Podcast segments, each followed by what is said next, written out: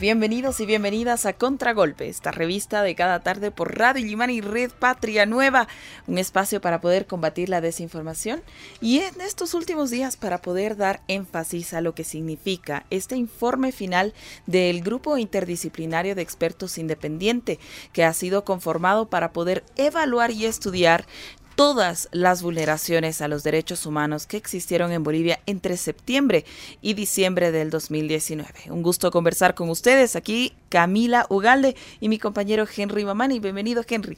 Hola, ¿qué tal Camila? Amigos oyentes de la Red Patria Nueva, es un gusto acompañarlos todas las tardes, llevándoles la información y como mencionabas, Camila, hoy el Grupo Interdisciplinario de Expertos Independientes presentó su informe final a las víctimas de Zencata.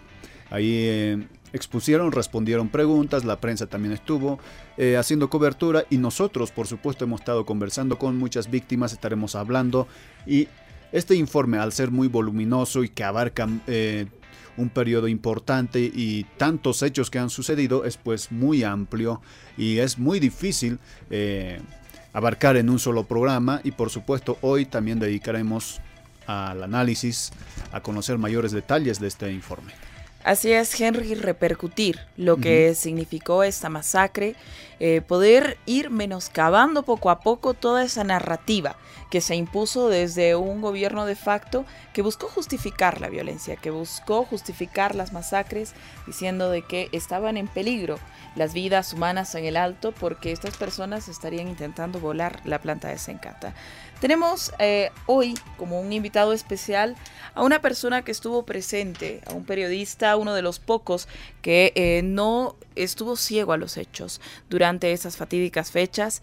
Estamos en contacto directo hasta Argentina junto con Fernando Ortega, periodista, escritor y además editor del Grupo Atlántida. Bienvenido Fernando, qué gusto poder conversar contigo aquí en Red Patria Nueva en este esfuerzo de poder integrarnos a nivel regional. Camila, Henry, ¿qué tal? ¿Cómo les va? Muy buenas tardes a los dos. Muchísimas gracias por acompañarnos, Fernando. Eh, gracias, a ustedes.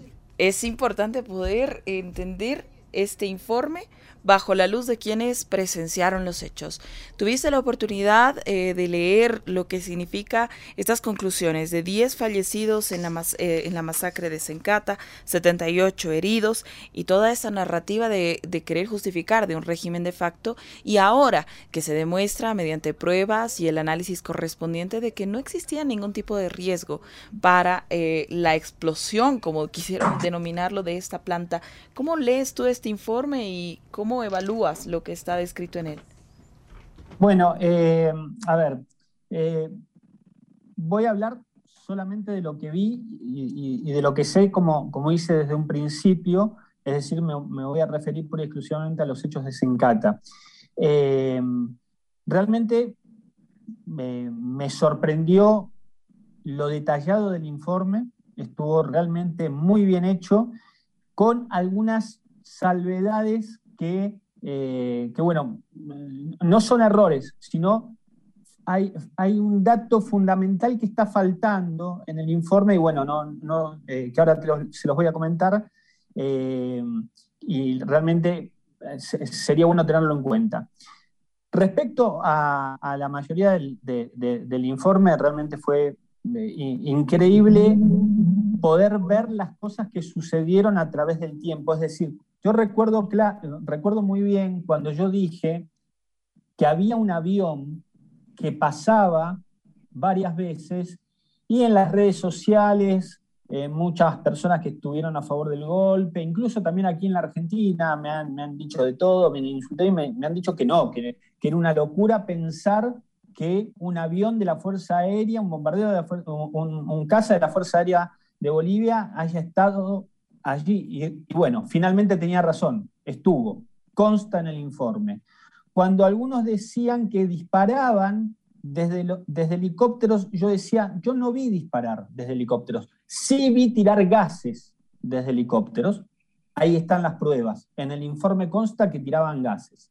Cuando yo dije, están disparando, y ustedes pueden ver en redes sociales de aquel día o en, diferentes intervenciones que, tuve en diferentes medios, incluso con ustedes, eh, cuando yo decía, están, eh, eh, hubo disparos de calibre 22, que es un calibre que suelen utilizar los francos tiradores, inmediatamente las autoridades negaron eso.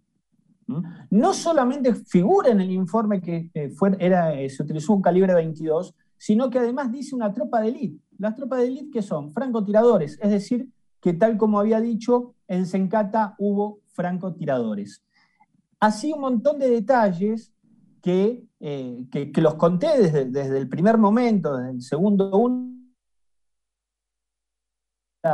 Eh, la represión, incluso dije, yo no había visto motivo alguno para comenzar semejante represión. Sí había protestas, sí había gomas quemadas, sí eh, se, intentó con unas eh, sogas derrumbar algunas, pequeñas edificaciones, pero digamos, no es más que una protesta más.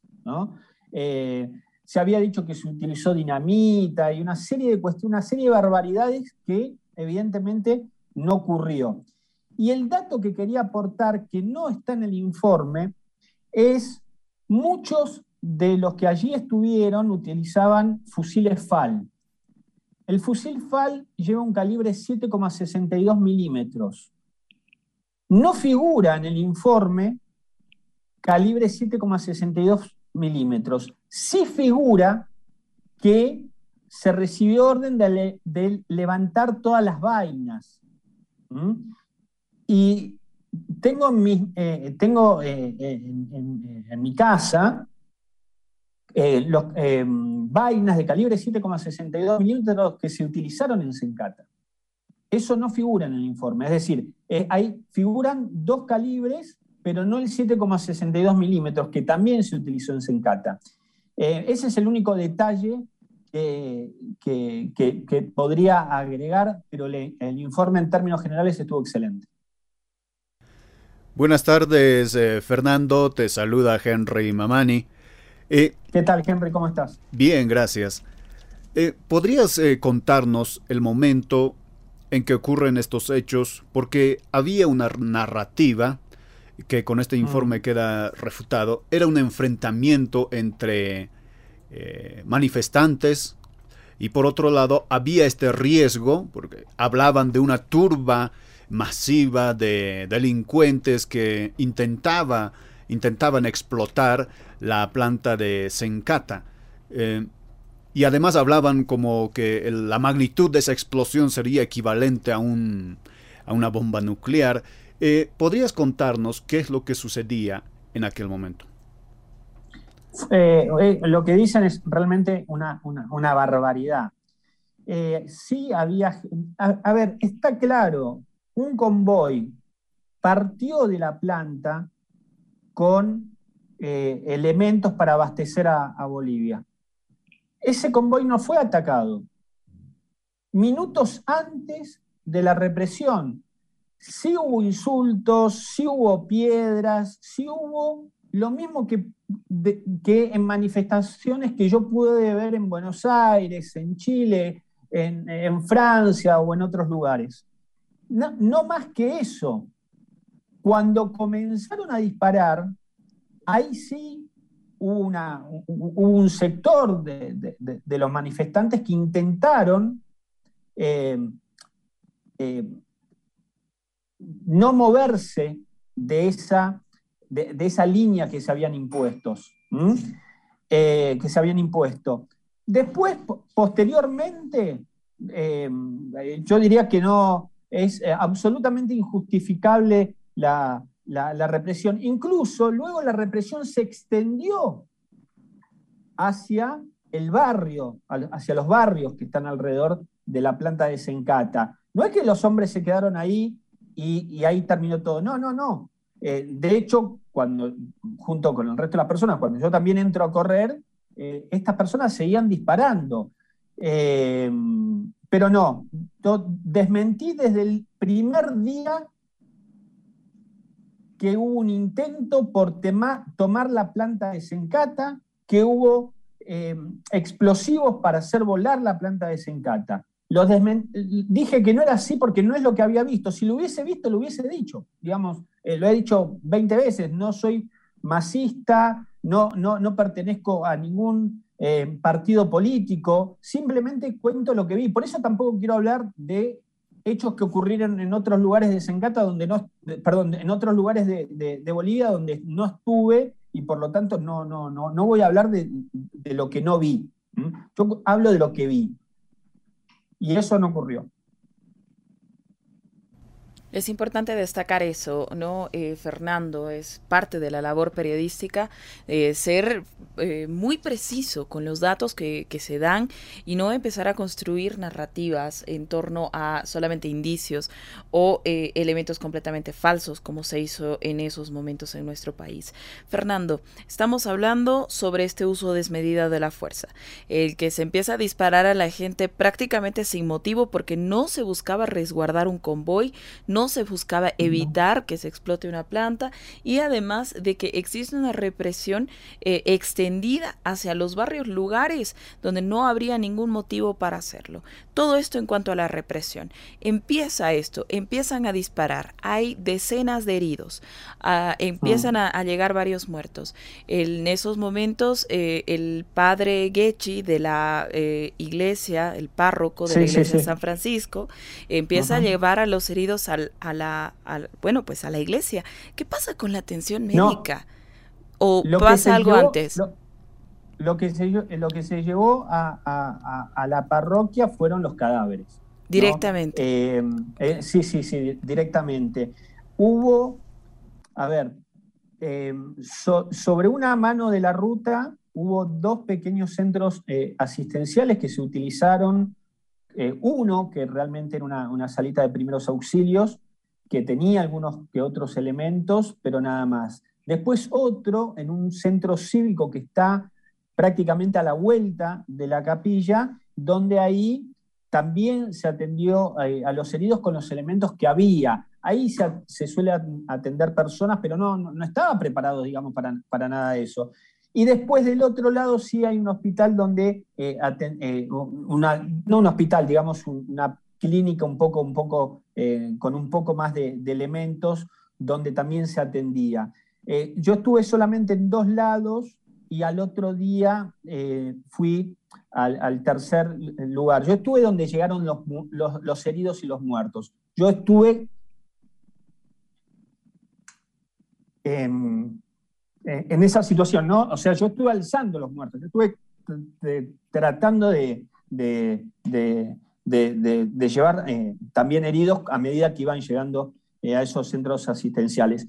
Y lo que yo dije, si ustedes ven en, filmaciones que, han pasado en Buenos Aires sobre, sobre ese hecho, yo dije en ese momento que el problema que teníamos era que no dejaban pasar a las ambulancias. No dejaban, eh, había cantidad de llamados pidiendo por favor que ingresen las ambulancias y no las dejaban pasar, los militares no dejaban, el cerco que montaron alrededor de Sencata, no dejaban pasar a, em, las ambulancias. Después, horas más tarde, sí fueron llegando eh, ambulancias, em, pero bueno, eh, el, daño ya estaba hecho, había cualquier cantidad de heridos, eh, muertos, ni siquiera, ni siquiera me, equivoqué después de, ver el informe en la cantidad de muertos eh, que hubo. Yo venía sosteniendo eh, un número, algunos incluso decían más y yo decía, no, más no fueron, fueron esta, esta cantidad. Si hubo otros, yo no los vi.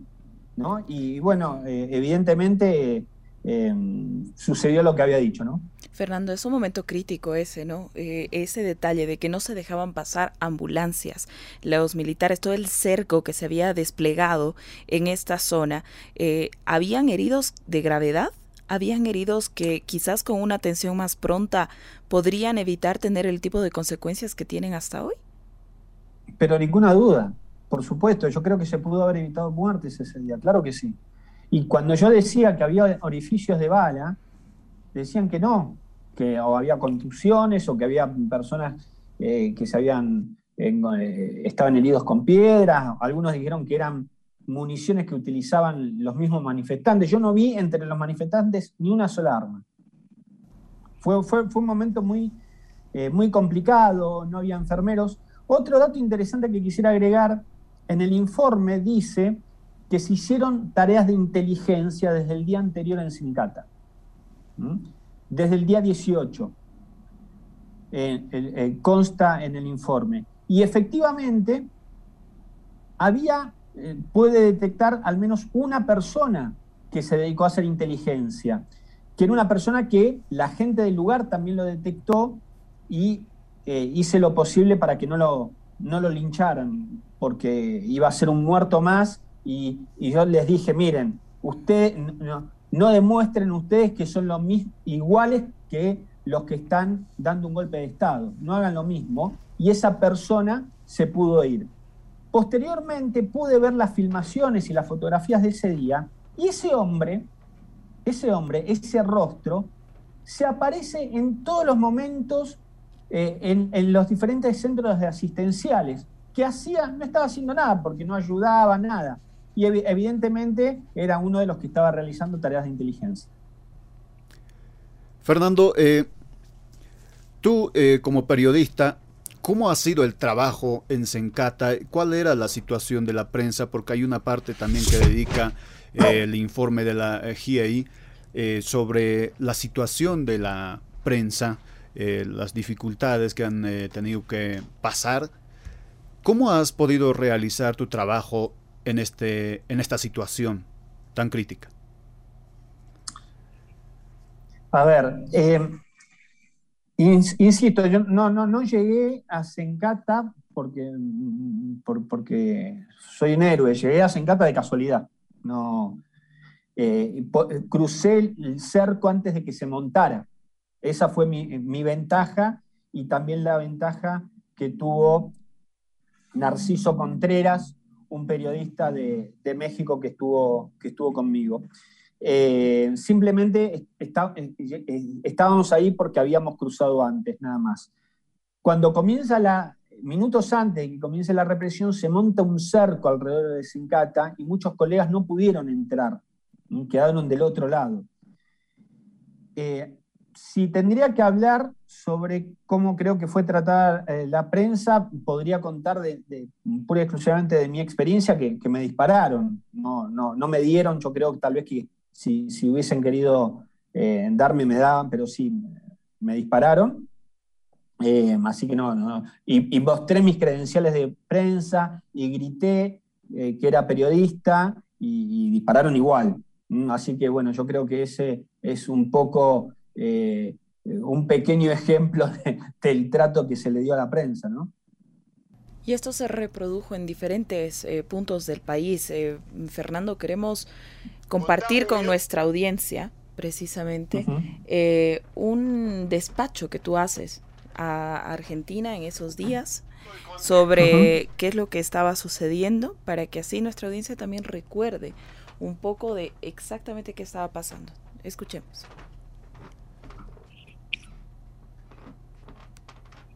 Propios ojos. A ver. La cantidad de heridos que fueron trasladados realmente serán unos 20. Acaba de entrar eh, adelante mío un, un, herido más, me, voy a acercar eh, todo lo que pueda. Es una mujer, es una mujer joven, Sí, herida de bala. Pero Fernando, Fernando, Fernando, eh, contá un minuto del contexto, estamos eh, dando sí, títulos. Acaba de entrar otro, otro va el segundo, herido en, segundos. Rodearon todo un pueblo y están disparando eh, sin ningún tipo de, ni siquiera preguntan. De hecho, a mí me han disparado dos veces. La ciudad de La Paz no está llegando el gas y tampoco están llegando alimentos. Todos los ingresos, ahí está muriendo la persona, le están aplicando en este momento. Pero... Acaba de entrar el, el tercer herido de bala. Desde que salimos al aire ya entraron tres heridos de bala. Eh, esto realmente es increíble, Mauro. Eh, no hay periodistas. Eh, de los cuatro que entraron acaba de morir otro. No te puedo creer, no te puedo creer. Hay muchos enfermeros voluntarios y no son más de dos, tres muertos. Mauro eh, eh, eh, acaba de morir la otra persona. pero qué, ¿cómo te dicen eso tan rápido? ¿Te que estás al lado de ellos? Sí, sí, porque me dejan de darle asistencia. Está siguen entrando heridos, siguen entrando heridos. Esto es terrible, Mauro, no sé cómo explicártelo. No, se entiende perfectamente. disculpa, pero no, no, tranquilo. No puedo creer lo que estoy viendo. Varios matan. otra, otra, mujer de unos 20 años, también herida de, herida de bala. Es, un genocidio esto. ¿Qué están haciendo? No, Mauro, no sé, realmente no, no puedo entender qué está pasando acá. Adelante mío hay un enfermero en este momento que se sentó, se sacó los guantes y está llorando. Escuchábamos eh, un reporte que haces, Fernando, eh, con mm. una cadena argentina sobre lo que iba sucediendo. Iban contándose las personas que, que fallecían. Realmente, realmente espantoso. ¿no? Uno no se puede imaginar la deshumanización que eso significa. Ese fue el segundo centro asistencial, ¿no? Eh, que, se encontraba a unas cuatro o cinco cuadras de, del anterior. Ese, ahí fue eh, prácticamente a la vuelta de la, de, la iglesia, en donde, sí, recuerdo perfectamente, era, era, una, era una cuestión, se apagaban, ¿no? la gente se moría. Eh, en, el anterior cargué a uno de los de, los heridos que, le prestó, prestaron atención, esa, esa persona se salvó y sí, fue así. Son elementos que, que no deben perderse, ¿no? Y creemos de que es a través de este espacio, de, además de poder estudiar en detalle lo que es el informe, podemos evitar que se pierdan en la memoria. Fernando, había una denuncia dentro de todo eso. Yo recuerdo un audio en, que estaba por las redes sociales en ese momento, de que también estarían buscándote a ti y, al compañero mexicano que estaban de fotógrafos. ¿Había, tú sentiste algún tipo de persecución en ese momento? Es importante resaltar porque eran las únicas personas, bueno, periodistas, que estaban en el lugar de los hechos. Lo, que sucedió fue es que em, eh, eh, lo que estaba transmitiendo en vivo, es decir, estaban por un lado diferentes canales de Buenos Aires, por el otro lado las propias redes sociales donde subía los videos apenas, eh, apenas los hacía, los subía a las redes junto con, fotos. Entonces era como que la masacre...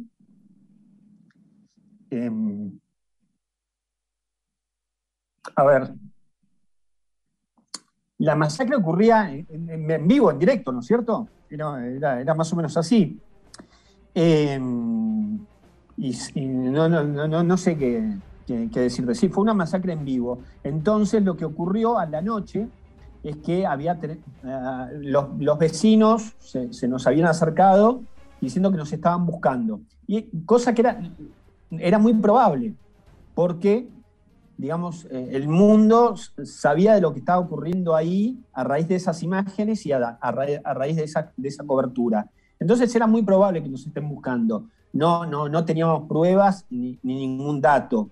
Eh, entonces fue donde nos deciden, primero íbamos a ir a dormir a, eh, la capilla y posteriormente se decidió que nos quedáramos en, uno de los centros eh, asistenciales, en un cuarto que no tenía ventanas, y esa noche em, pasamos sobre los bueno, pasamos ahí, ¿no? Sobre los colchones donde, donde anteriormente estaban los, cadáveres. Pero no, no, teníamos información fehaciente de que eh, había gente de inteligencia eh, buscándonos. Eh, sí era lo que nos decían los vecinos y fueron los vecinos los que nos cuidaron. claro, ahora cuando leo el informe y que veo que estaban haciendo tareas de inteligencia desde el día anterior, cuando, cuando Em, le salvamos prácticamente la vida a, la persona esta que se la acusaba de hacer inteligencia y después llego a Buenos Aires y veo el material y lo veo en diferentes lugares, bueno, ahí sí me doy cuenta que realmente corríamos peligro, ¿no? Fernando, y aquí destacamos también una ausencia importante en este informe y son tus declaraciones. Ah, revisando un poco, es un elemento que hace falta. Eh, precisamente por todo esto que nos comentas, por cómo se ha ido eh, desarrollando esta situación. Fernando, sabemos de que esto es un, un, momento muy doloroso, ha sido para todas las personas que han vivido ahí en carne propia lo que ha, pasado y para toda Bolivia cuando se pone a recordarlo. De todas maneras, igual abrazamos y, y consideramos que es fundamental la valentía y la fortaleza para poder llegar a la población boliviana con los datos, con los hechos y poder evitar que estas cosas caigan en el olvido. Fernando, como siempre, es un enorme gusto eh, dentro de todo lo doloroso que puede ser poder conversar contigo poder entender estos elementos y queremos que te dirijas así de una manera final a toda la población para este trabajo de evitar la desmemoria. Que tengan cuidado, creo que, ya lo hice eh, en otra oportunidad. Em, la experiencia en Argentina fue en el año 83, después, después de, años de dictadura, cuando volvió la democracia, eh, hubo diferentes intentonas militares porque los fusiles estaban calientes todavía. Eh, yo creo que los fusiles en Bolivia siguen estando calientes. Hay muchas personas que participaron de esa masacre que están en actividad todavía. Entonces, eh, creo que hay que tener muchísimo cuidado. Hay que tener mucho cuidado con lo que pueda pasar de aquí en adelante y se tiene que conocer absolutamente todo.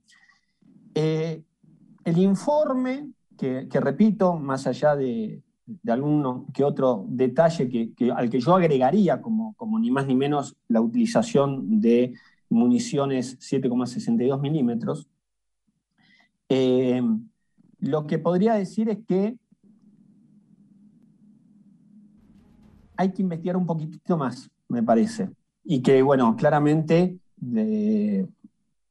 quedó demostrado que, el trabajo que realicé en ese lugar fue lo que vino.